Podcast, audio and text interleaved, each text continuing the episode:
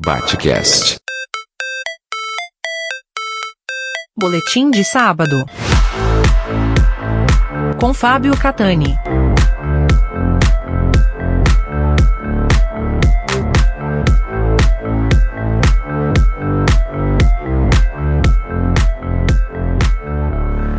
Como dizia Ulisses Guimarães,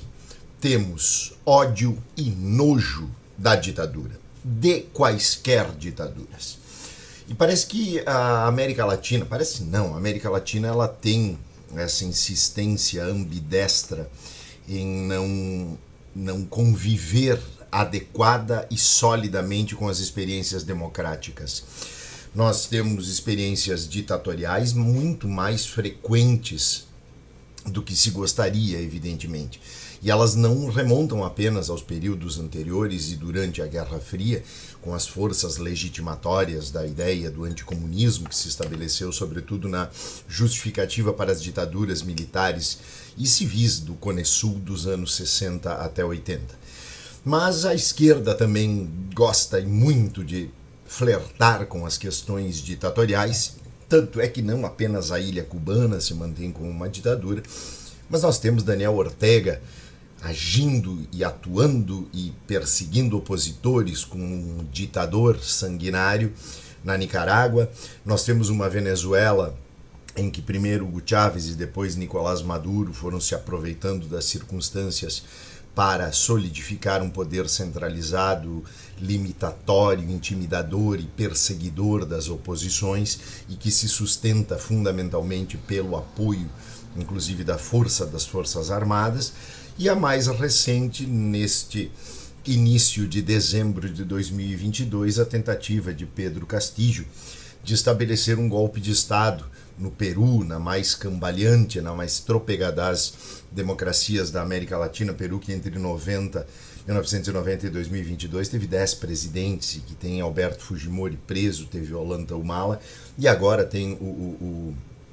o, a tentativa frustrada de ditadorzinho de Pedro Castillo, também preso. E Dina Boulart agora é a nova presidente, e tomara que a partir dali ela respeite a Constituição, também o parlamento a respeite enquanto chefe do Poder Executivo e que se estabeleça uma, uma, pelo menos uma iniciativa de consolidação da democracia peruana, algo que é muito, muito complexo. E aqui no Brasil, bom, aqui no Brasil, depois de mais de mês em seu casulo, em que uma larva se transformava numa larva ainda mais nojenta, asquerosa e, e, e,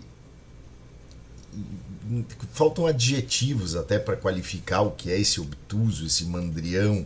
esse, esse parlapatão, esse fanfarrão, esse, esse pretenso mussolinizinho tupiniquim que é Jair Messias Bolsonaro, asqueroso, nojento, podre, mandrião, obtuso, parvo,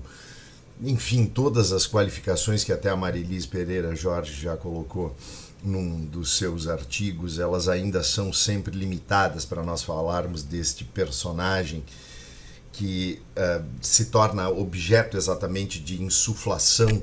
da sua malta, do seu rebanho de seguidores nécios, treslocados que continuam à frente dos quartéis reivindicando a intervenção e a ditadura militar para salvar o Brasil do socialismo, do comunismo. Então, eh, nesta semana também, esta larva que saiu ainda mais, mais asquerosa e nojenta do seu casulo, volta a falar em desrespeito à vitória eleitoral de Luiz Inácio Lula da Silva, volta a clamar pela intervenção militar, pela ditadura, volta a clamar por um golpe e o Brasil, que se pretende como a mais sólida e duradoura das democracias da América Latina. É, precisamos fazer uma reflexão cotidiana, permanente, não é nem cotidiana, ela é de, de minuto a minuto, sabem as atualizações de minuto a minuto que a gente acompanha, de, de, de, de jogos de futebol lá, na, eu pelo menos acompanho na Globo.com. Nós precisamos fazer o um minuto a minuto das nossas reflexões acerca de como nós levamos quase 60 milhões de pessoas a ainda insistirem neste delírio fascista, perigoso, asqueroso, chamado bolsonarismo brasileiro. E de vez, de minuto em minuto, nós repensarmos em nossos espaços de pensamento toda e qualquer possibilidade que em nós abra caminho não apenas para que esse tipo de personagem como é Jair Bolsonaro, mas todos esses pipocares de personagens ditatoriais, como é Daniel Ortega, como também é Pedro Castillo, enfim, todos esses pretensos ditadorizinhos ambidestramente eh, tomados de, de, de, de desejos de poder autoritário, impositivo e persecutório,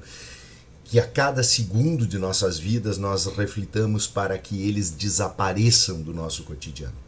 Isso é o mínimo que nós necessitamos enquanto sociedade que se propõe a evoluir. É o mínimo de sociedade que se propõe a um progressismo de convívio da pluralidade, da multicoloridade, da multiplicidade de pensamento e, acima de tudo, do respeito às diferenças e do respeito e tolerância com todos aqueles que não pregam a intolerância. Porque, como diz o jurista Lenny Streck, ao contrário da religião, a democracia não pode dar a outra face sob pena de ficar sem rosto. Aqui foi o professor Fábio Catani e este foi meu boletim de sábado para o Batcast. Batcast.